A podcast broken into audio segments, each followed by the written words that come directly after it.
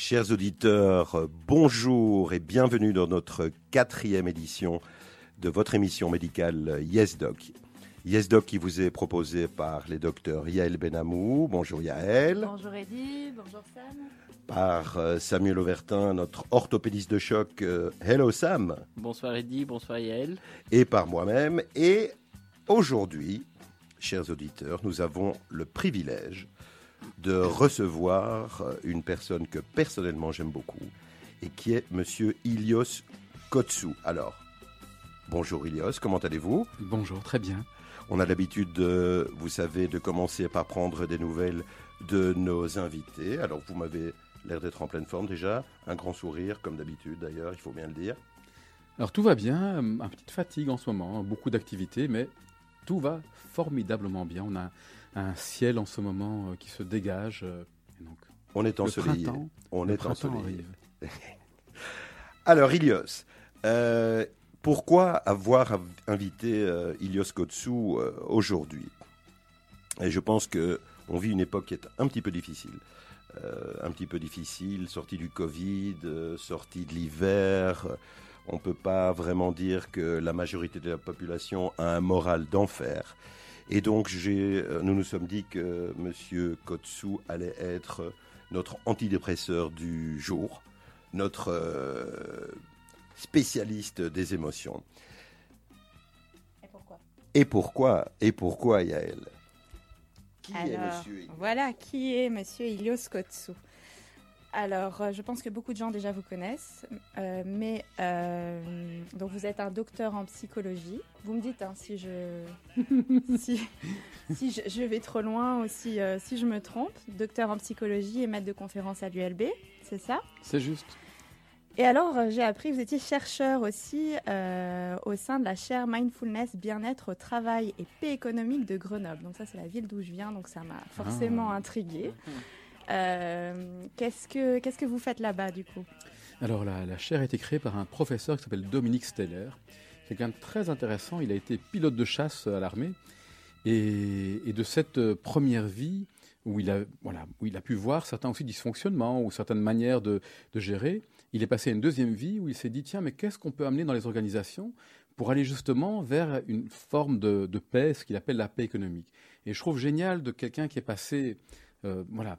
Alors évidemment, loin des caricatures qu'on peut avoir, hein, tous les gens dans l'armée ne sont pas des vats en guerre, mais n'empêche que euh, après avoir été pilote, euh, créer une chaire de paix économique, c'est très intéressant.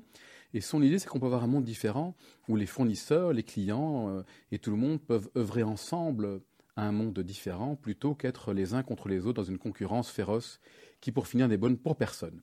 Et puis à Grenoble, il y a aussi une professeure qui s'appelle Rebecca Shankland et son Mhm. conjoint Laurent Bègue, et qui sont des, deux personnes formidables qui m'inspirent beaucoup. Rebecca, qui est une, on va dire, c'est la personne la plus connue dans ce qu'on appelle la psychologie positive, cette science qui s'intéresse euh, aux conditions et aux outils qui permettent d'expliquer pourquoi des femmes et des hommes, malgré les conditions difficiles, peuvent s'épanouir, mais pas seulement des individus, mais aussi des groupes et des sociétés.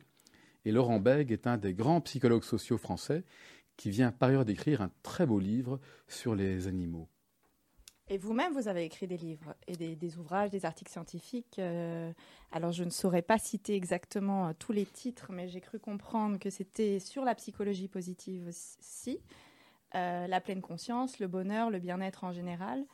Oui. Est-ce que vous Alors oui, euh, tout complètement. Alors dans les dans les, les quelques livres auxquels j'ai participé, que j'ai co-coordonné avec des amis, avec d'autres amis, un- livre qui pour moi était important, c'est il s'appelait Se changer, changer le monde, puisqu'il nous parle de cette possibilité de nous-mêmes euh, prendre en main quelque part notre bien-être, mais aussi notre manière de contribuer au bien-être euh, de la collectivité. Donc c'était un livre important.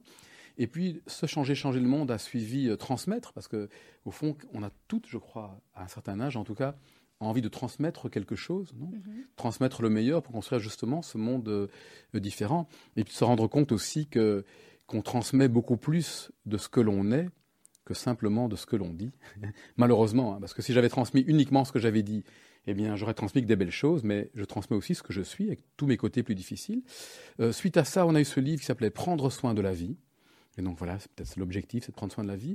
Et je reviens dans quelle attitude, au fond, euh, deux autres titres, psychologie positive, c'est-à-dire en partant du meilleur de nous-mêmes et des autres, plutôt que de voir seulement ce qui ne fonctionne pas, et un autre bouquin que je peux citer qui est Éloge de la lucidité, et dont l'idée de se dire, tiens, dans ce monde du développement personnel où on nous raconte quand même parfois de tout et parfois n'importe quoi, il y a peut-être moyen d'aller sur un chemin de bien-être euh, authentique, mais tout en gardant les yeux grands ouverts et sans se raconter des histoires, ni à soi, ni aux autres.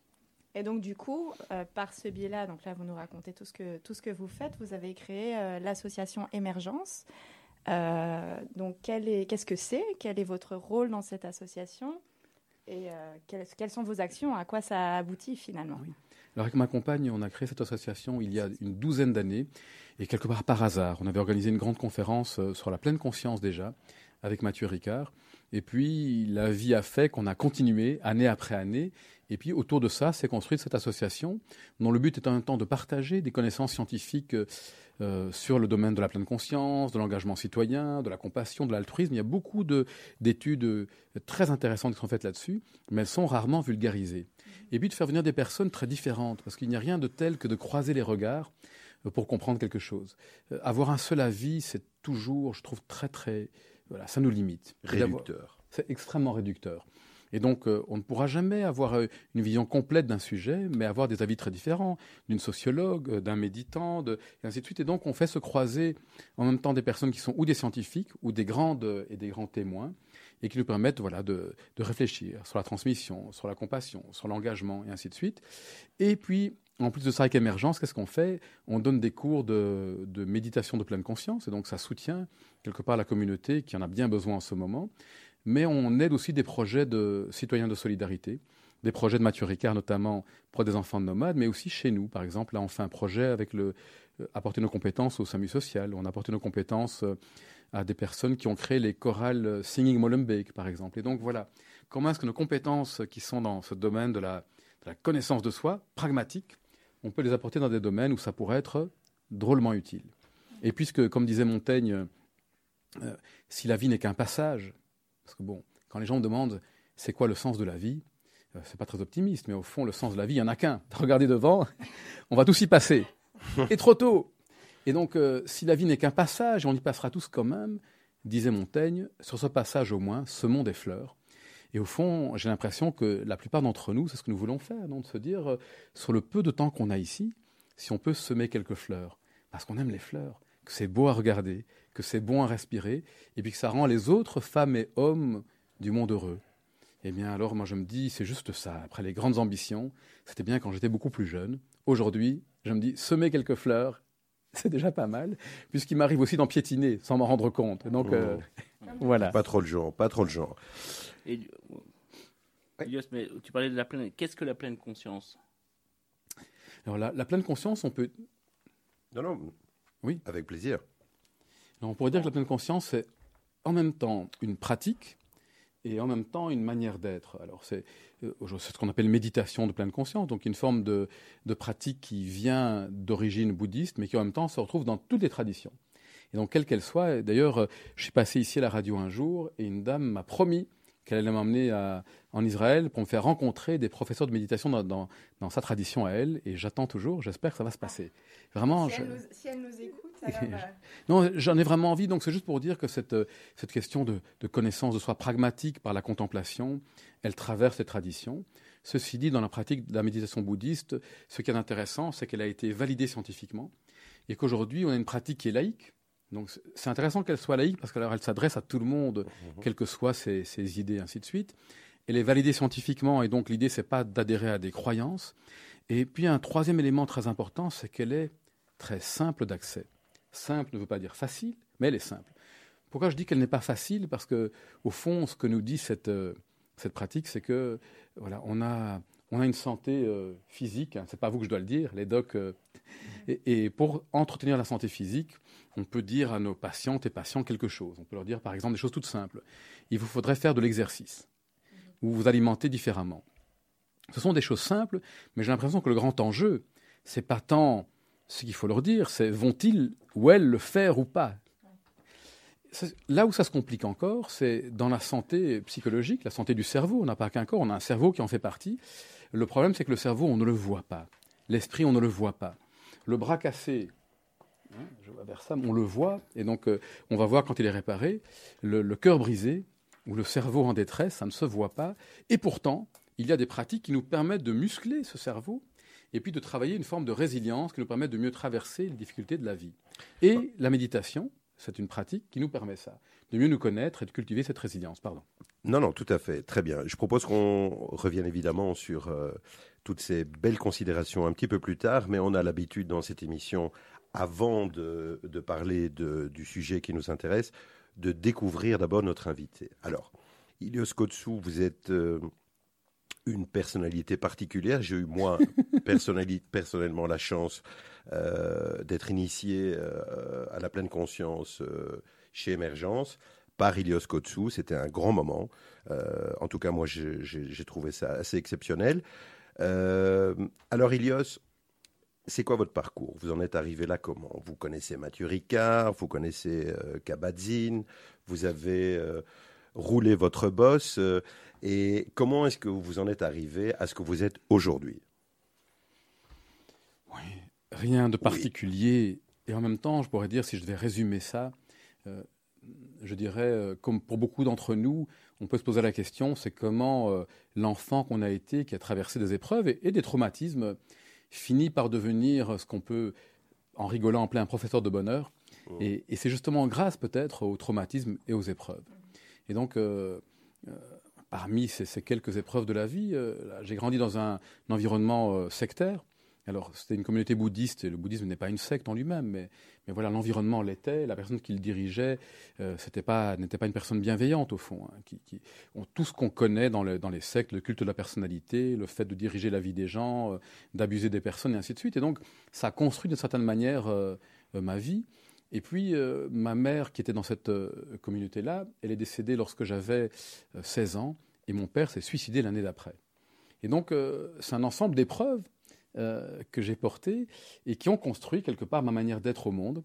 Alors, euh, étonnamment, ce que ça m'a fait, moi, ça, a construit quelqu'un qui était euh, peut-être terriblement intéressé et tourné vers la joie et le bonheur, parce qu'aussi la douleur qu'il vivait à l'intérieur, elle était voilà, peut-être trop grande au moment où, elle a été vécue, et donc une forme de déni au fond de la réalité. Hein, j'étais un dictateur de la bonne humeur, personne autour de moi ne pouvait se plaindre, et je ne me plaignais jamais. Alors évidemment, ce chemin-là, il a fallu, euh, j'ai dû revenir, ce que j'aime bien dire ça, à la porte de la maison intérieure, pour aller me réconcilier avec le passé. Sinon, je serais resté un dictateur et je pense que ça se serait aggravé avec le temps. Alors j'ai toujours plein de travers, mais aujourd'hui, euh, le fait d'avoir pu prendre le temps de me réconcilier avec ça fait que je suis certainement une personne plus tolérante avec moi-même et avec les autres que je ne l'étais avant. Et puis j'ai moins d'illusions. Vous savez, cet esprit très volontariste. Quand j'étais jeune, j'avais besoin de croire que chacun et chacune d'entre nous, grâce à son énorme force de caractère, on peut s'en sortir. S'extraire du, sort, en fait, euh, du destin pour faire de sa vie quelque chose de plus beau, de meilleur que ce qu'on a peut-être reçu. Et c'est ce que j'ai pensé. Et ça m'a été utile de penser ça, voilà, du décès de mes parents, d'un environnement qui m'a pas donné ni de ressources financières, ni d'études, et ainsi de suite. Et donc j'avais besoin de croire ça. Et en même temps, il m'a été vraiment utile d'ouvrir les yeux un jour et de me rendre compte que, au fond, je me suis évidemment pas fait tout seul. C'est une plaisanterie, ça. Et qu'il y a eu tellement de mains tendues. Et que sans toutes les mains qui sont tendues sur mon chemin, eh bien, je ne serais jamais sorti de la difficulté dans laquelle euh, le, monde m'avait peut-être euh, déposé ou dans laquelle j'étais tombé par hasard, peu importe ce que l'on croit. Et donc, c'est ce qui, moi, me touche aujourd'hui, c'est ça, c'est de euh, me retourner en arrière et regarder et voir le chemin parcouru, et ça me rend heureux bien sûr, mais surtout d'avoir de, la gratitude pour toutes ces mains tendues. Magnifique. Euh, ok, alors donc euh, vous sortez de, ce traumatisme, vous ouvrez cette porte intérieure et, et, ce chemin que vous faites euh, pour arriver jusqu'à jusqu'à ce doctorat de psychologie, jusqu'à cette spécialisation en intelligence émotionnelle, ça s'est fait comment? C'est quoi? C'est des rencontres C'est oui, plein de rencontres. C'est plein de portes intérieures? Oui, plein de portes intérieures et extérieures. C'est plein de gens que j'ai rencontrés. C'est par exemple un, voyage que j'ai fait, un vrai voyage euh, à Palo Alto, il y a longtemps déjà, plus, plus de 25 ans, où, où c'est mon pèlerinage sur les lieux de ce qu'on appelait l'école de Palo Alto. Euh, qui n'est pas une école évidemment. J'étais bien déçu hein, lorsque j'ai vu ce, petit bâtiment carré en, briques grises. Alors j'imaginais un énorme centre de recherche et où il restait plus beaucoup de toutes ces gens de Palo Alto, mais ça a été des, voyages, des moments importants pour moi. Et au fond, je crois que la vie, ce ne sont que des rencontres. Et c'est à chaque fois les rencontres, ou alors qui m'ont inspiré, parfois qui m'ont blessé, en tout cas qui m'ont toujours appris. Et, ces rencontres ont été importantes. Puis c'est des rencontres aussi. Je me souviens, il y a longtemps, j'ai rencontré un jour en faisant du stop au Portugal, un boxeur qui allait faire euh, quelques mois après un championnat du monde intercontinental. Hein, c'est un peu la deuxième division et puis qui m'a invité. Donc je me suis occupé de lui et donc j'ai fait une préparation psychologique. Euh, il s'appelait José Manuel Barreira. C'était très très chouette à Porto. Et pour l'anecdote, je ne sais pas si j'oserais la dire aujourd'hui en plus euh, à la radio, mais c'est très marrant. J'avais été formé à l'hypnose ericksonienne et qui est une, méthode très sérieuse hein, du docteur Milton Erickson qui est J'y reviendrai peut-être la personne qui m'a le plus influencé, que je n'ai pas rencontré, mais qui a été, on va dire, mon, mon mentor euh, dans la vie. Je reviendrai à ça après.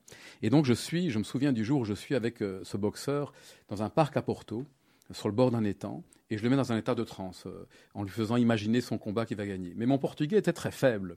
Et donc il est là, et comme il est d'origine africaine, avec toutes ses traditions vaudou et ainsi de suite, il se met à trembler, ses yeux se révulsent, c'est très impressionnant. Donc j'avais rarement eu un, un état comme celui-là. Mais le pire de tout ça, c'est qu'à la fin, je ne savais plus comment lui dire, tu vas, tu vas te réveiller. Et donc pendant un moment, j'étais là en détresse. Hein. Il allait avoir le combat le soir et moi j'étais là avec ce boxeur en transe totale et moi qui ne savais pas comment le faire sortir de là. Tout s'est bien passé. Il a gagné le combat, peut-être pas grâce à moi évidemment, mais ça s'est bien terminé évidemment. Belle histoire. Et, donc voilà le type de rencontre. Et puis j'ai eu la, grande chance de préparer aussi euh, Bia Diallo, qui est un boxeur guinéen belge et qui a été aussi euh, quelqu'un de très très chouette, un homme chaleureux, généreux, ouvert loin des caricatures qu'on peut avoir de la boxe. J'étais en Guinée pour un championnat du monde aussi avec lui. Je l'ai accompagné pendant quelques années dans cette question de, préparation euh, psychologique. Donc bah, j'ai fait ça avec d'autres sportifs aussi. Et pour revenir, si je peux, à Milton Erickson, ce, grand hypnothérapeute euh, américain, euh, pourquoi a-t-il été mon mentor? Une des raisons, c'est que Milton Erickson a eu la polio tout jeune. Et donc, il est resté plus d'une année couché. Il a passé son temps à observer sa famille et les gens autour de lui il en a retiré un sens de l'observation incroyable qui lui a servi toute sa vie. Et en même temps, c'était quelqu'un qui était daltonien, il était à musique, et donc il, a passé la plus grande partie de sa vie en chaise roulante, quelque part handicapé, et ça ne l'a pas empêché d'être un thérapeute généreux, ouvert, et puis un des plus extraordinaires de son époque. Et donc voilà quelqu'un qui était, sans que je me rende compte, terriblement inspirant pour moi, puisque je me voyais bien sûr, j'ai pas eu la malchance qu'il a eue avec la polio, mais c'est comme si je, me reconnaissais dans ces handicaps du monde et, voilà quelqu'un qui me montrait qu'avec tout ça, on pouvait avoir une vie riche, qui a du sens, tournée vers les autres, et puis en même temps, pour moi, dans laquelle on s'amuse. Parce que c'est une valeur, elle n'est peut-être pas très... Voilà, il n'y a, pas que la générosité. Pour moi, l'amusement, c'est une valeur importante. Et je me dis que pour le peu de temps qu'on a sur Terre, si on peut bien sûr aider les autres, mais aussi dans la joie et dans l'amusement, c'est génial. Mmh. Donc là, vous nous, vous montrez bien que vous avez un bon bagage déjà pour aider les autres. Donc on vous a tendu les mains et des mains. Et vous, pendant le premier confinement, vous avez aussi voulu tendre la main en créant euh, avec, euh, parce que vous êtes cofondateur du projet. Euh, je ne sais pas comment on le prononce, alors j'ose pas le dire. C'est présence ou présence? Présence. Oui, les Français disent présence, on peut dire, vous dites comme vous voulez, mais l'idée c'est de dire présence, un peu comme on dit beaux-arts avec un Z. Donc c'est quoi? C'est une application? C'est euh, qui sert à la méditation ou Oui. Alors pourquoi présence? Parce que on peut, je ne sais pas si vous êtes d'accord, mais la présence, c'est certainement un des plus précieux trésors que l'on a. Ici, on a des, on a des médecins, femmes et hommes médecins. Si vous n'êtes pas présente euh, à, votre, euh, à, vos patients, ben, c'est terrible, non?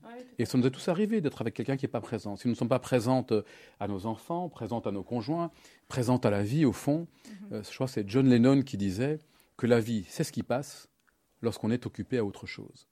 Et c'est tragique, non? De se rendre compte que ces moments-là ne reviendront plus jamais. Et donc, cultiver une qualité de présence attentive et joyeuse, c'est l'idée de la méditation. On ne va pas en faire une question compliquée. Et donc, euh, on avait cette idée-là de se dire comment est-ce qu'on peut la rendre accessible au plus grand nombre. Et, donc, cette idée d'appli était déjà là avant le confinement. Et puis, tout au début du premier confinement, on s'est dit, mais qu'est-ce qu'on peut faire, nous? Puisqu'il fallait rester chez soi pour protéger les autres. Et donc, on a lancé ça sur les réseaux sociaux et on a fait jusqu'à six méditations par jour, sans inscription. Donc, les gens y avaient accès très facilement comme ça. Il y en a toujours deux par jour, en moyenne maintenant, sur la page Facebook de présence. Et puis, pendant ce temps. C'est en direct ou vous êtes en Alors, c'était en direct. Ça, ah ça, pendant le premier confinement, moi, j'ai fait 65, je crois, conférences avec Mathieu Ricard, Christophe André, Isabelle Filiosa, pendant 65 jours consécutifs. Ah et mes amis et collègues ont fait jusqu'à 6 méditations par jour. Tout ça était en direct. Et puis on a construit l'appli. L'appli, par contre, c'est une vraie application qu'on peut télécharger sur l'App Store et le Play Store, avec une méditation de 4 minutes, très accessible tous les jours, et puis des parcours sur la bienveillance envers nous-mêmes, euh, sur le fait de pratiquer avec la nature, et ainsi de suite. Et ça, c'est vraiment non seulement accessible parce que c'est simple, mais que l'on paye ou que l'on ne paye pas. On est invité à s'abonner pour qu'elle vive cette application, mais si on ne paye pas, on n'a pas les moyens, on a accès exactement au même contenu. Et donc, c'est une super équipe qui, c'est une super équipe qui fabrique euh, cette appli. Et donc, avec l'équipe technique, hein, on a vraiment des gens passionnés, passionnants et généreux. Thibaut, qui est notre euh, designer, quelqu'un qui est en même temps un artiste et un grand professionnel qui a gagné des prix. Mhm. Yves, qui nous a fait toute, qui est le geek, qui fait la machinerie qui est là derrière. Et puis, évidemment, tous les instructeurs et instructrices euh, qui sont là et qui font de ce projet un projet, euh, je pense, un très très beau projet, pour se dire que c'est pas parce que c'est accessible que ça doit être de, seconde zone. Non, non, mais de très grande qualité, mais accessible. C'est du fait maison, en fait. Oui, oui. Avec des petits moyens. Avec des petits moyens. Un petit budget. Oui. pas, alors, alors pas, même pas. Mais un, grand talent. Et, pas un petit budget. C'est un grand budget, mais on a eu la chance d'avoir des personnes qui ont, voilà, qui ont financé cette application en se disant euh, c'est un projet qui est important pour la santé mentale dans ces moments difficiles. Et donc, on a reçu des prêts d'amis qui, qui se sont dit c'est important parce qu'on fait quelque chose de beau. Un tout petit budget ne fonctionne euh, pas toujours très bien. Et donc ici, c'est immense. On a déjà 10 parcours de, de méditation. Mais à partir de la fin du mois, on aura toutes les deux semaines un nouveau parcours qui, est entre 10 et 15 nouvelles méditations, des nouvelles fonctionnalités. Chaque fois que vous méditez, par exemple, la méditation du jour qui est différente, après les 4 ou 5 minutes, vous voyez de manière aléatoire les personnes qui ont médité en même temps que vous, et vous pouvez les remercier. Et ça permet de nourrir ce lien social. Moi, lorsque je médite, à la fin, je vois, tiens, un tel et un tel vous a remercié. Je ne les connais pas, mais c'est pas grave, ça me fait me sentir moins seul dans un monde où bien souvent, nous nous sentons seuls. Et on sait que la solitude, c'est terrible, hein, la solitude et plus encore le rejet social, ce sont des choses qui, nous, les animaux sociaux que nous sommes, nous affectent terriblement. Alors évidemment, on ne va pas rêver, l'appli ne va pas résoudre les problèmes du monde, mais petitement, à notre mesure, si on peut essayer d'amener un peu de, voilà, un petit peu de quelque chose en termes d'outils de résilience et en mettant du lien social dedans, ça sera toujours ça d'apporter. Je trouve que c'est un très beau projet.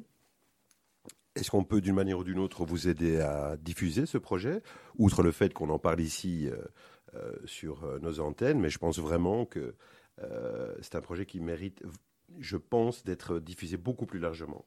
Vous avez des équipes de marketing, vous avez... là, l'équipe est très petite, on n'a pas une équipe de marketing, hein, on n'a pas les moyens qu'ont les grandes applications pour payer sur les réseaux sociaux des sommes qui, aujourd'hui, c'est comme ça que ça fonctionne, mais en même temps, je me dis toujours que quand un projet est fait avec une intention juste et qu'il est de grande qualité, ça prend un peu plus de temps au début, mais il se diffuse par les personnes. Et au fond, le meilleur moyen de nous aider, c'est aller voir l'application, essayez-la, et si elle vous plaît, vous aurez envie naturellement d'en parler et de la partager avec d'autres personnes, puisque vous aurez envie de faire le bien. En fait, vous aurez envie que les autres que vous aimez se fassent le bien que vous vous faites. Et donc, ça sera tout simple. Donc, je n'ai pas de crainte du tout pour la diffusion du projet, bien au contraire je suis certain que cela va se faire naturellement. Eh ben, bravo et merci, parce que ça tombait à pic pendant le premier confinement. Et donc, téléchargez l'application euh, Présence, P-R-E-Z-E-N-S, pour ceux que... Oui, je propose éventuellement d'ailleurs qu'on euh, qu'on laisse le lien sur euh, le, le, Facebook de, de Judaïka. Ça permettra à nos auditeurs et à nos amis d'être directement en contact avec, avec l'appli. Voilà, alors Elios Kotsu, on vous connaît un petit peu mieux maintenant. Euh, vous avez, pas, pas, tout à fait, mais un petit peu mieux. Vous avez choisi euh, deux morceaux qu'on va écouter ce soir. Alors, il y a In the Mood for Love et Gracias a la Vida. Je vais essayer de mettre l'accent, c'est pas, pas terrible. Euh, lequel voulez-vous écouter en premier et pourquoi? Hmm. Moi, je dirais Gracias a la Vida quand même en premier de Mercedes Sosa. Alors pourquoi? Parce que tout est dit dans le titre en fait. Hein. Merci à la vie. Hein. Et donc euh, cette capacité qu'on peut peut-être avoir de remercier la vie quand elle va bien, elle me semble essentielle. Et moi, bien souvent dans mon existence, je n'ai pas porté attention aux choses qui allaient bien. Mhm. Pourtant, il y a des moments où rien ne va mal. Et dans ces moments-là, il me semble que c'est tellement essentiel d'en prendre conscience et de le savourer pleinement. Pourquoi? Parce que des grincements dans la vie, en tout cas la mienne, il y en aura toujours. c'est des grincements parfois du corps, hein, comme euh, vous les médecins, vous le savez, notre corps qui grince, la santé qui se détériore, mais aussi des grincements relationnels, des grincements au niveau du boulot. Il y a toujours des choses qui, à un moment, n'iront pas. Et dans ces moments-là, ça devient un peu plus difficile de savourer, mais ça reste, ça reste important. Et je me dis, tiens, si on peut savourer quand tout va bien, quand ça grince, on peut en même temps être lucide et faire ce qu'on peut pour changer ce qui grince, mais continuer à nourrir ce qui va bien. On a un chat chez nous, elle s'appelle Sati. Sati, ce qui veut dire présence attentive en pali, qui est la langue ancienne euh, en Inde, la langue du Bouddha. Et donc Sati, c'est le maître qui nous apprend une chose très simple. Ce que tu nourris grossit. Pour être plus élégant, je dirais ce que tu nourris grandit. oui, moi je me regarde. Oui, moi aussi, je, je suis nourri. Mais je, mais je déteste les chats, Ilios, donc euh, on va peut-être euh, immédiatement passer à autre chose. Et donc, mais cette règle, mais cette règle est essentielle. Elle nous dit quoi? Elle nous dit donc si ce que je nourris grandit, la question qui m'est posée lorsque la vie grince, c'est comment je continue à nourrir ce que j'ai envie de voir grandir plus tard. Parce que la tendance qu'on a nous, les femmes et les hommes, moi en premier, c'est que lorsque les choses vont mal, le regard se réduit, l'attention se fixe sur ce qui ne va pas, et on finit par être obsédé par tout ce qui nous dérange. Et au fond, on donne une importance disproportionnée à la négativité. On ne le fait pas exprès, on n'est jamais coupable de ça. C'est comme ça. A un exemple très simple que nos auditrices et auditeurs reconnaîtront, c'est que pour la plupart d'entre nous, lorsque quelqu'un en vient à nous pourrir la vie, à tort ou à raison, eh bien, cette personne-là, très rapidement, prend la place centrale de l'existence. Mmh. N'est-ce pas paradoxal? Au fond, la personne qui est la plus difficile, délétère pour nous, c'est celle qui va prendre le plus de place. Et évidemment, on ne peut pas nier que quelqu'un à ce moment est difficile avec nous, mais la question c'est comment je ne nourris pas ça. Je suis bien obligé de faire avec, mais où est-ce que je vais nourrir? Sinon, ça va prendre toute la place. Parfait, merci Ilios. On va donc passer immédiatement à Gracias a la vida de Mercedes Sosa. Avec l'accent. Gracias a la vida de Madame Sosa. Euh, pour terminer cette première partie d'émission. Et on se retrouve euh, immédiatement pour notre deuxième partie d'émission et pour attaquer les questions euh, essentielles que nous poserons à notre ami Ilios Kotsu. À tout de suite après cet intermède musical.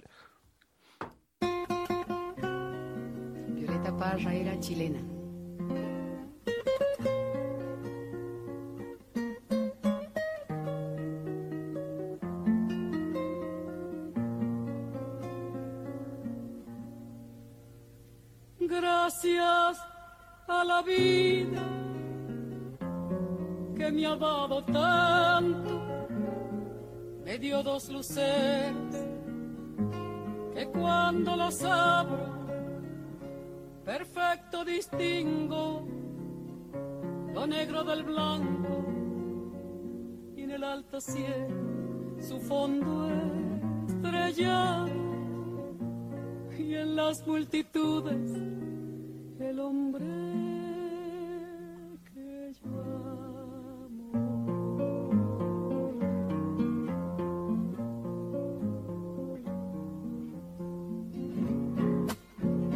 Gracias a la vida que me ha dado tanto, me ha dado el sonido el abecedario con el palabras que pienso y declaro.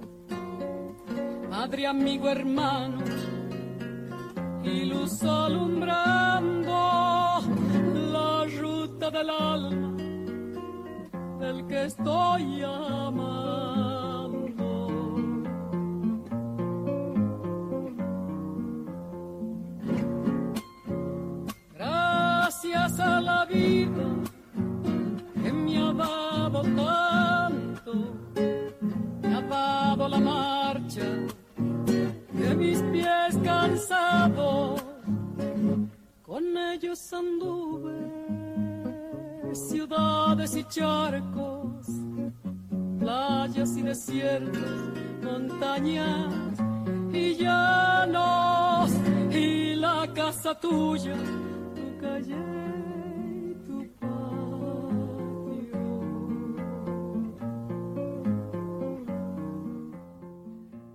Et nous voilà déjà dans la deuxième partie de votre émission médicale Yes Doc présentée par euh, Yael, Sam et moi-même. Nous recevons aujourd'hui l'excellent Ilios Kotsou qui vient nous remonter le moral.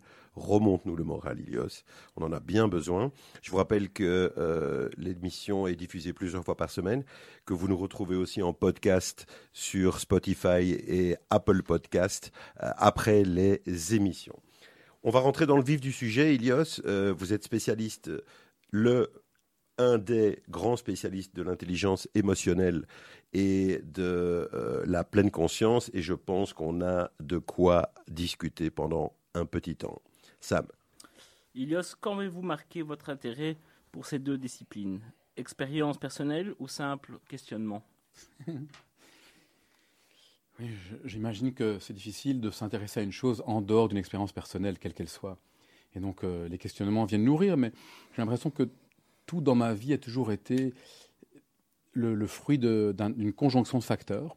Un, mes expériences de vie, évidemment, et certainement les plus compliquées, parce que c'est toujours les plus difficiles qui m'ont donné envie d'aller explorer quelque chose dans, la compréhension. Mais il n'y a pas seulement la douleur. Donc j'ai l'impression qu'une motivation pour apprendre, pour grandir, pour avancer, c'est la douleur. Mais il y en a une autre qui est l'inspiration.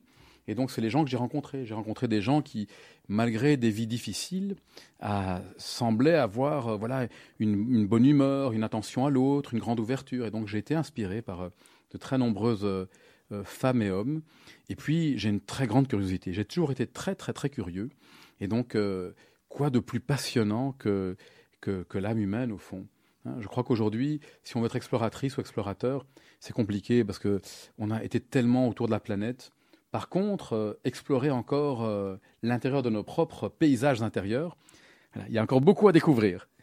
Donc voilà l'ensemble des facteurs euh, qui m'ont amené à m'intéresser aux émotions. Et puis j'ai vu, je crois aussi autour de moi, je pense que dans ma vie personnelle, alors pas la mienne, mais autour de moi, j'ai quand même été confronté à des, de très très près. Je pense notamment à un ami qui a mis fin à ses jours, à des personnes qui avaient une énorme richesse, mais vraiment une énorme richesse, tellement de choses à porter aux autres, mais qui, dû à une vie intérieure ravagée, ont, fait beaucoup souffrir autour d'eux. Et puis voilà, cette personne-là, je pense à cet homme-là, qui a mis fin à ses jours. Et donc, pour moi, c'est quand même très interpellant de me dire comment peut-on en même temps si beau à l'intérieur, avoir tellement de belles intentions et, être tellement incapable de se faire du bien, et encore quelqu'un qui a fait du bien aux autres, mais incapable voilà, de prendre soin de lui-même. Elios, j'ai encore une petite question. Comment adopter la pleine conscience dans le domaine médical? Hmm. Est-ce un chemin thérapeutique plus orienté vers le, praticien ou le patient? Et la pleine conscience est-elle plus une philosophie de vie ou bien un outil à activer en période de crise? Alors ça, en fait beaucoup de questions là. Philosophie de vie. Oui, je suis assez d'accord. Euh, je dirais, je vais faire le saut de, des émotions euh, à la question de, la pleine conscience. Au fond, des émotions, chacune, chacun d'entre nous, on on en a toutes, non? C'est ce qui donne de la couleur à nos existences. Et puis en même temps, c'est ce qui nous fait tellement, tellement souffrir.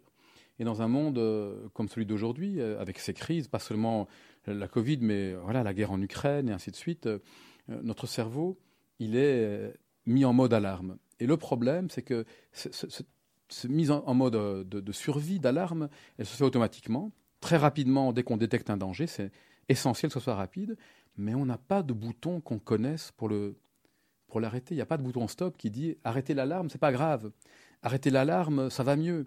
Et donc, euh, tout notre corps, alors c'est pas à vous que je dois le dire, la cascade neurobiologique qui va se mettre en place dans le cerveau et le corps de l'humain, donc l'activation du système cardiovasculaire par exemple. Et c'est pas très bon d'avoir un système suractivé sur la durée. On produit trop de cortisol et ainsi de suite. Et donc, il y a tout un ensemble de mécaniques qui sont pensées par l'organisme pour lutter contre un danger potentiel. Mais là, il n'y a pas de danger qu'on peut affronter. La Covid, elle est là quelque part, on ne sait pas où. Et c'est pas, on ne peut pas se battre avec, comme avec un tigre. La guerre en Ukraine, elle nous menace peut-être euh, psychologiquement, mais on ne sait rien faire. Et donc, c'est embêtant d'avoir ce corps suractivé. Et donc, cette surréactivité n'est pas bonne pour la santé psychologique, mais on pense qu'elle n'est pas bonne pour la santé physique. Et d'ailleurs, je serais curieux euh, d'avoir votre avis à vous, euh, qui êtes des professionnels. J'ai l'impression, alors vous me direz qu'il y a un petit consensus qui commence à émerger, qui est que l'inflammation, les phénomènes inflammatoires, sont quand même un facteur assez central dans un très grand nombre de pathologies. Et donc les pathologies qu'on n'explique pas bien, mais dans un très grand nombre de pathologies, y compris celles qu'on connaît bien comme le cancer, et on pense maintenant à la dépression aussi aujourd'hui. Et donc l'inflammation, j'ai l'impression qu'elle peut, alors je vais être très très réducteur, je ne suis pas médecin, elle est quand même reliée à une forme de suractivation, non? Cette suractivation du système, et on peut se dire, tiens, n'est-il pas essentiel de trouver les moyens d'apaiser, et donc trouver la pédale du frein, quand on a la pédale d'accélérateur qui s'enclenche automatiquement? Donc le système euh, sympathique, qui n'est pas tellement sympathique sur la durée, il s'active tout seul. Et comment est-ce qu'on. Oui, mais l'inflammation est obligatoire dans un processus de régénération. Bien sûr. Et donc, il faut jouer entre l'hyperinflammation. L'inflammation, c'est un signal qui fait venir les cellules à un endroit dégradé pour le régénérer. La rougeur, la chaleur, la douleur. En même temps, de façon chronique, de façon chronique ça, ça devient néfaste. Quand tu te blesses, non, tout à fait. mais après, ça, c'est en phase... est euh, obligatoire. C'est pour ça que donner des, des anti-inflammatoires, des cortisones, etc., etc., diminue l'immunité ou en tout cas le système inflammatoire et tu as moins de régénération, moins de cicatrisation. Oui, mais alors, alors Ilios, euh, je pense parler principalement, je pense, du cancer. Euh, moi, dans, je parle vraiment dans ma pratique. Je, fais beaucoup de cancer, enfin, cancer du sein. Et en effet, c'est pas démontré, mais on fait très attention au vécu de nos mmh. patientes et on se rend compte que euh, suite à un choc psychologique, un décès, euh, je sais pas, un deuil, une maladie grave dans une famille, enfin un, divorce, et ben finalement quelques mois après ou un an après, on est beaucoup plus vigilant parce que c'est là que survient, je pense qu'on somatise en ah, oui, oui, et c'est là que survient Même le en cancer. Alors je ferai le lien entre les, deux éléments. J'ai l'impression que ce que Yael disait, mais vous aussi, c'est que au fond la même chose pour les émotions. Les émotions, en fait, le fait d'avoir une émotion qui monte et qui s'active très fort, elle est utile à court terme parce qu'elle prépare le corps, elle nous prépare à répondre, mais dans la durée, si elle devient chronique, elle peut être responsable ou être contribuer à des difficultés. Et l'inflammation, j'ai l'impression que vous dites la même chose. Elle est utile, évidemment, c'est une réaction utile du corps, mais lorsque c'est suractivé dans la durée et, que ça n'a pas vraiment de raison d'être, je ne sais pas si c'est juste, elle va se retrouver à, justement avoir un effet délétère alors qu'à la base, elle était positive. On peut penser à la fièvre, pareil. Non, la fièvre est un phénomène corrigez-moi, mais positif à la base. Mais lorsque la fièvre va en intensité et en durée être trop longue, elle peut se retourner contre nous. Donc, je pense qu'il y a un point commun, et encore un point commun plus intéressant, et j'ai jamais eu l'occasion, j'aimerais écrire un jour un article avec des, médecins là-dessus, c'est cette question justement de, surréactivité qui est embêtante. Et une deuxième question, c'est que ce qui nous manque, c'est de la flexibilité.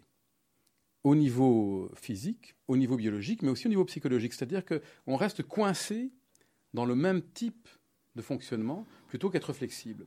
Et donc être flexible, ça veut dire bien sûr qu'on peut aussi avoir une émotion, et c'est important, mais on peut à un moment s'apaiser. Être flexible, c'est être capable de vivre euh, de la joie, mais de la colère aussi, à petite intensité quand c'est quand c'est nécessaire. Donc cette question de diversité intérieure et de flexibilité me semble essentielle. Euh, psychologiquement... C'est vrai, que la conscience, même quand on voit des, gens opérer, etc., par rapport à leur psychologique, on peut presque savoir que celui va bien évoluer et d'autre pas. On parle de, algoneurodystrophie, algodystrophie, etc. On voit très bien quelqu'un angoissé. Et, clairement, il y a la participation. Enfin, oui, clairement. Et une rigidité. Parce que quelqu'un d'angoissé sur un moment, c'est naturel. Quelqu'un qui reste rigidement angoissé sur focalisé, le temps, c'est là focalisé sur son. Toutes les rigidités me semblent être euh, problématiques. Euh. Donc, Ilios, il y a un lien entre nos émotions et notre santé. Hmm? Il y a un lien. Oui. Alors, comment est-ce qu'on les canalise, ces émotions? Qu'est-ce qu'on en fait de ces émotions? Je veux dire, comment est-ce qu'on gère ces émotions? C'est quoi le truc? S'il y avait un truc, ça serait. Ah non, non, non. je vais juste rebondir sur ce qu'a dit elle, parce que ça me paraît quand même central, juste avant de répondre à la question. C'est qu'il semble évident qu'il y a un lien entre émotion et santé. Hein. on peut penser à, à, différents domaines de recherche qui tendent à le montrer, et en même temps, ce lien n'est pas linéaire. Et donc c'est important pour pas que les gens se sentent coupables. C'est toujours multifactoriel. Un état de maladie, qu'il soit physique ou psychologique, c'est toujours un ensemble de facteurs dans lesquels les émotions et, la psychologie a une place évidemment. Mais il n'y a pas de recherche aujourd'hui qui disent c'est parce que tu as pensé négativement que tu vas tomber malade et c'est dangereux de penser ça parce que ça nous amène à nous sentir coupables et ça ne sert à rien. Par contre, de nous dire que euh, les émotions, c'est une partie de la bonne santé, même si elle était petite, L'avantage, c'est que cette partie-là, on peut faire quelque chose et on arrive au point que, que, vous levez. Qu'est-ce qu'on peut faire par rapport à nos émotions? C'est quelque chose qui dépend de nous. Et donc, c'est une partie de la santé qu'on peut prendre en main. Et donc, on peut être avec ça ou son médecin dans une médecine plus participative où ensemble, on peut voir ce qu'on fait pour aller mieux plutôt qu'être juste un consommateur de prescriptions et là, médecin, un prescripteur de, de prescriptions, ce qui est dommage. Et parfois, c'est comme ça. Ici, là, on peut être ensemble pour, pour, la- pour une meilleure santé. Donc, au niveau des émotions, c'est assez simple en fait. Il n'y a pas de truc. Il n'y a pas d'outils. Il y a beaucoup d'outils, mais ils sont simples. Et la base, c'est, euh, comme dans tout, connaître. Et donc, euh, comment est-ce que je prends du temps pour connaître ma vie intérieure, mes états d'âme? M'arrêter, comment s'identifier Qu'est-ce qui se passe en moi? Développer mon vocabulaire émotionnel. Il y a beaucoup d'études qui montrent que la granularité émotionnelle est importante pour la santé. Et donc, euh, la granularité, c'est la capacité qu'on a à pouvoir mettre des mots spécifiques sur des états spécifiques et non pas dire oui, bof, je me sens pas bien, mais pouvoir savoir qu'est-ce que je ressens. Est-ce que je me sens plutôt déçu, un peu jalouse, triste, euh, euh, énervé, ainsi de suite. Et cette capacité, elle est importante pour la santé mentale. Donc, être capable d'identifier nos états d'âme. Et puis, dans le temps aussi, être capable de- de vivre avec, au fond, on pourrait dire apprivoiser ce qui se passe en nous. Parce que la plupart d'entre nous, on aime assez bien la joie euh, et l'enthousiasme et la fierté, mais, la tristesse euh, et l'anxiété, on ne les aime pas. On a une tendance à lutter, et en luttant contre, on donne de l'énergie à ce qu'on n'aime pas.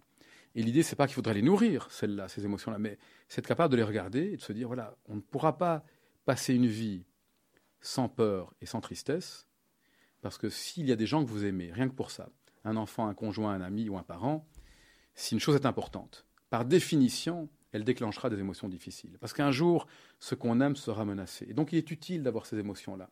La question, c'est comment est-ce qu'on peut vivre en bonne entente avec tout ce qui nous habite. Et la difficulté, c'est quoi? C'est que cultiver son intelligence émotionnelle ou, ou être en paix avec ses émotions ressemble davantage à cultiver un potager qu'à prendre une pilule magique. Mais nous, les femmes et les hommes contemporains, on aime bien les pilules magiques, on aime bien les trucs à l'américaine. Euh, euh, Débarrassez-vous des émotions toxiques euh, en trois leçons et, en trois fois une demi-heure. Mais c'est- pas possible, c'est une plaisanterie, ça. Au fond, notre vie intérieure, elle a des saisons. Et ces saisons, on ne sait pas les J'ai pas l'impression qu'on puisse les accélérer. Quand c'est l'hiver dans notre âme, c'est pas en mettant un chalumeau que ça va pousser plus vite. Et donc, ça nous demande déjà de connaître, de savoir qu'il y a des saisons, et puis de prendre le temps de savoir qu'on a une vie intérieure, qu'on a un jardin intérieur, et d'y aller, connaître la terre, savoir qu'est-ce qu'il faut planter. Et une fois qu'on a planté, y aller tous les jours pour aller arroser. Moi, longtemps, ce que j'ai fait, d'abord, je ne savais pas que j'avais une vie intérieure. Une fois que j'ai su, eh bien, pas beaucoup mieux parce que j'y allais jamais. Et je n'y allais que quand ça n'allait pas bien. Évidemment, quand vous y allez juste un jour, vous ne savez pas. Vous ne savez pas comment ça fonctionne, vous ne savez pas où semer quoi. Et donc, euh, l'idée de la bonne santé, pour moi, c'est quelqu'un qui prend soin de son jardin intérieur à sa manière. Il n'y a pas que la pleine conscience. hein. On peut toutes et tous trouver, certains par la spiritualité, d'autres par la marche dans la nature. À nous de trouver qu'est-ce qui fonctionne et qui peut changer. Mais donc, en prenant soin de ce jardin, ce qui va se passer, c'est qu'il va fleurir. Et que mieux il est entretenu, moins il faut d'énergie pour l'entretenir. On sait tous ça, non? Mhm. un jardin qui est bien entretenu, un peu de temps tous les jours. Et ce qui est intéressant aussi, c'est que les tempêtes euh, et l'épreuve dans la vie, que je ne souhaite à personne, mais elles arrivent aussi. À un moment ou l'autre, les épreuves nous tombent dessus comme une tempête qui arrache tout. Mais la femme ou l'homme qui connaît bien son jardin, même quand tout est arraché, sait comment aller replanter. La personne qui ne connaît pas, mais c'est- catastrophique en fait. Voilà. Donc là, vous, donnez des formations de méditation de pleine conscience. Est-ce que vous pouvez nous expliquer très grossièrement en quoi consiste euh, une séance, quel est le déroulement de la séance et qu'est-ce que ça implique pour quelqu'un qui veut se lancer là-dedans quotidiennement Est-ce qu'il y a, il y a des règles à suivre? Est-ce que Mm. c'est euh, c'est structuré ou est-ce que euh, chacun... Et, comment on fait Et comment on fait quand on n'a pas beaucoup de temps devant soi? Exactement. Oui, bien sûr, c'est une question importante. Après, je me dis toujours, il y a aussi savoir est-ce que c'est vraiment important pour nous. Parce qu'au fond, on n'aura jamais assez de temps pour les choses importantes qui ne sont pas urgentes. Et à nouveau, je parle à des médecins ici, c'est le grand drame avec nos patientes et nos patients et avec nous-mêmes. C'est quoi? C'est que on est mus les humains par l'urgence. Et le problème, c'est que la santé, par exemple, physique et psychologique, c'est quelque chose de terriblement important pour nous, mais nous en prenons conscience lorsque c'est urgent. Et c'est dommage d'en prendre conscience à ce moment-là. C'est-à-dire qu'on fait très peu de prévention et de résilience, Voilà. et on fait beaucoup d'interventions lorsque les choses sont déjà un petit peu loin. Et donc la, la- la pratique de la pleine conscience, elle vient en général quand quelqu'un se rend compte que ça pourrait être utile par curiosité ou par envie de prendre un peu soin, même quand ça va pas trop mal, c'est mieux. Alors pour répondre à la question, très concrètement, qu'est-ce qu'on fait? Auditrices et auditeurs, on pourrait le faire ici, on pourrait déjà se souvenir que vivre un moment de pleine conscience, on l'a déjà toutes et tous vécu. Euh, devant un lever coucher de soleil, on était vraiment là.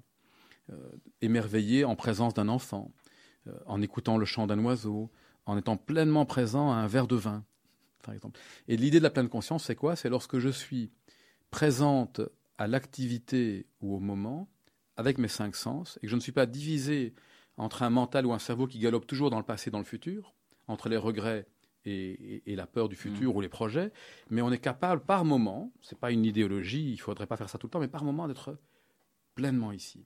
Est-ce que je peux habiter le moment dans lequel je suis? Comment est-ce qu'on entraîne ça? C'est tout simple. On pourrait le faire à la base, c'est juste on s'assied sur une chaise, sur un coussin, tout ça n'est pas du tout important. Et puis on commence à porter attention à un objet qui peut être par exemple d'attention, qui peut être la respiration.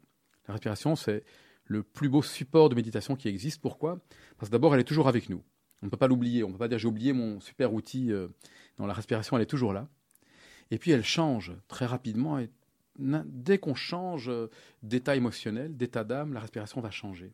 Et donc, nous voilà avec un merveilleux baromètre intérieur. Et donc, on s'arrêterait un instant. On peut le faire ici. Et tout à coup, je porte attention à ma respiration et donc aux sensations de l'inspiration et de l'expiration. Et que va-t-il se passer, cher Yael Nos pensées vont aller ailleurs. Elles vont se dire oui, mais on n'a plus que quelques minutes pour l'émission.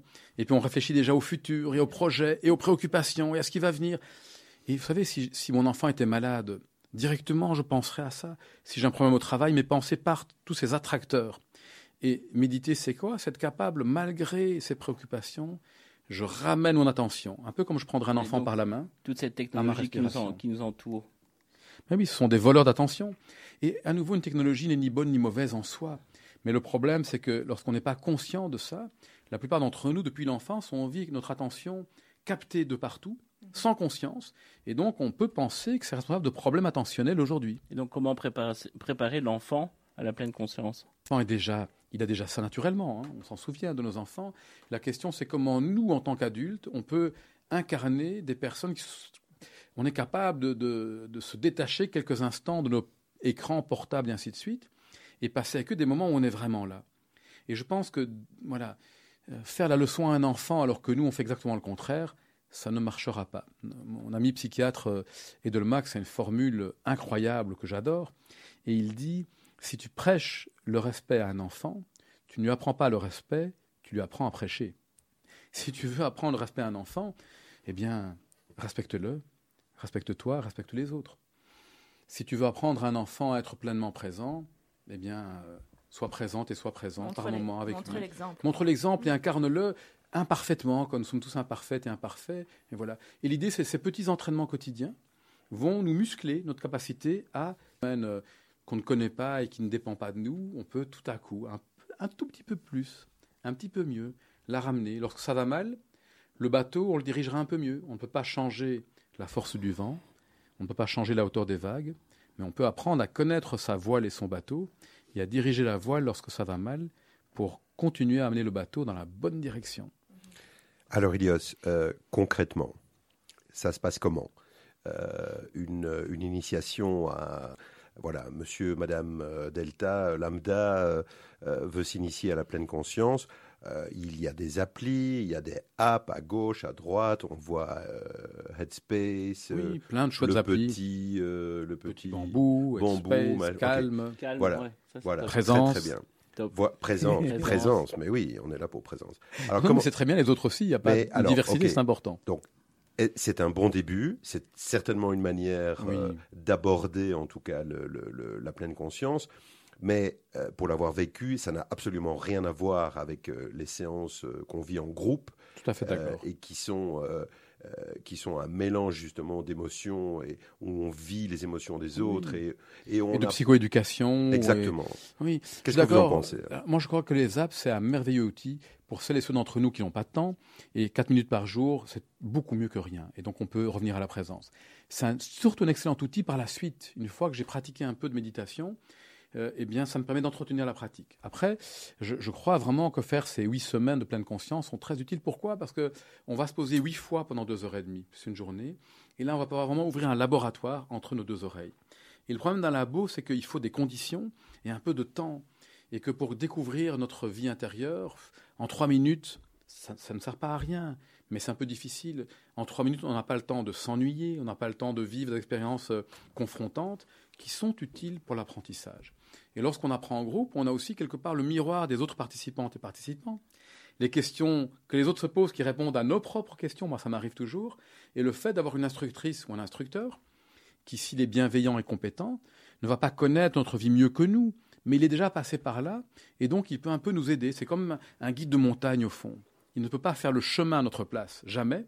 Il y a que les gourous qui racontent ça, et c'est dangereux. Ouais. Dès que quelqu'un nous dit je vais faire le chemin à ta place ou je vais te donner quelque chose, moi je dirais méfiez-vous. Mais par contre, un ou une guide de montagne qui est là, à côté de nous, pour nous dire écoute, ce chemin-là, je l'ai fait et ensemble on peut voyager, c'est quand même utile. Moi, si, j'ai un problème physique, euh, si, j'ai une jambe cassée, je vais aller chez Samuel, je ne vais pas croire que tout seul, euh, avec Internet, je vais comprendre euh, comment je vais résoudre mon problème.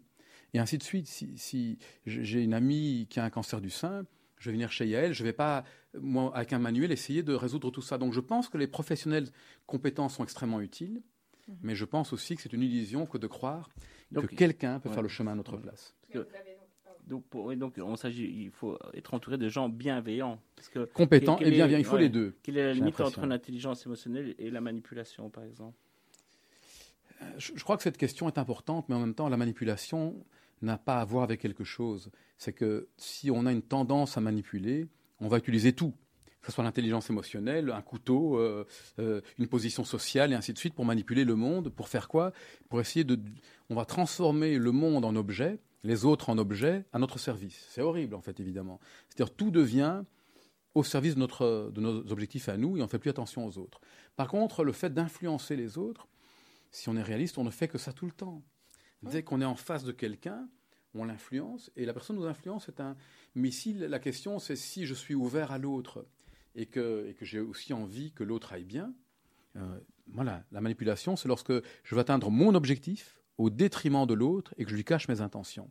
Et donc, c'est dangereux, mais j'ai l'impression que les pires des manipulatrices et manipulateurs, ce ne sont pas des gens qui ont fait psycho et intelligence émotionnelle. Ce sont des personnes qui, dû à leur vie, ont une capacité beaucoup plus forte. En fait, c'est intuitif. Ils ou elles vont rentrer quelque part et savent exactement sur quel bouton appuyer pour nous faire faire ce qu'ils ou elles veulent que l'on fasse et nous amener dans des chemins qui ne nous conviennent pas. Voilà, moi j'ai aussi Mais été manipulé. Et... Mais Voilà. Mais comment utiliser la pleine conscience dans- Nous sommes médecins dans le milieu médical? Mais j'ai juste, Oui. euh, tant qu'on parle des dérives, excuse-moi Samuel, Ouais, hein, oui. tant qu'on parle des dérives, euh, donc vous avez vraiment ouvert la porte euh, parce que finalement, c'est quand même la pleine conscience. On en parle beaucoup actuellement, Mhm. mindfulness, enfin c'est c'est la même chose en anglais. Euh, mais donc c'est un marché qui reste quand même assez lucratif et il y a sûr. beaucoup de gens qui l'utilisent, enfin qui utilisent ce biais-là pour, euh, pour à, à ses fins. Et donc euh, on, on arrive au, problème de on peut l'utiliser par exemple dans une dans j'en parlais à Eddie juste avant Mhm. on peut utiliser la pleine conscience dans une entreprise par exemple pour augmenter la performance de l'entreprise et, et finalement on en oublie le bien-être des employés parce que c'est l'objectif principal donc je, je sais pas moi, je suis complètement d'accord que c'est comme dans tout. Je pense qu'il faut être lucide, avoir les yeux ouverts. Et il y a beaucoup de critiques sur la pleine conscience en ce moment. Et je pense que certaines critiques ne sont pas du tout justifiées et ni documentées. C'est dommage. Mais en même temps, le fait qu'il y ait des critiques, c'est quelque chose de très positif. Ça permet à un champ de rester, quand il devient trop populaire, les dérives arrivent et c'est normal. Et donc euh, la question, et heureusement, il y a toujours des, voix qui vont s'élever et qui vont nous permettre de, de garder l'esprit critique. Et je crois que c'est à chacun, à chacun d'entre nous aussi de rester vigilante et vigilant et de voir est-ce que cette pratique nous convient, est-ce que l'instructrice et l'instructeur est compétente et compétent, si on nous l'a recommandé. Et c'est comme avec un restaurant, c'est comme avec un médecin. Il n'y a malheureusement pas de garantie, mais je pense que la meilleure, c'est d'être bien informé, d'avoir un bon réseau. Et puis la manipulation peut toujours arriver, mais je crois que le, le meilleur moyen de ne pas être manipulé, c'est moins de faire la chasse aux manipulatrices et manipulateurs que en nous de construire quelque chose de résilient. Et donc, et surtout, moi j'ai l'impression de rester ouvert aux gens qui ont fait confiance. Parce que moi, j'ai pas l'impression qu'il y a qu'aucune technique psychologique nous permette de ne jamais être manipulé. Moi, je n'y crois pas. Par contre, ce que je crois, c'est que si on est ouvert et qu'on fait confiance à nos amis, eux, ils vont s'en rendre compte. Et le problème, c'est quand on n'écoute pas les personnes importantes dans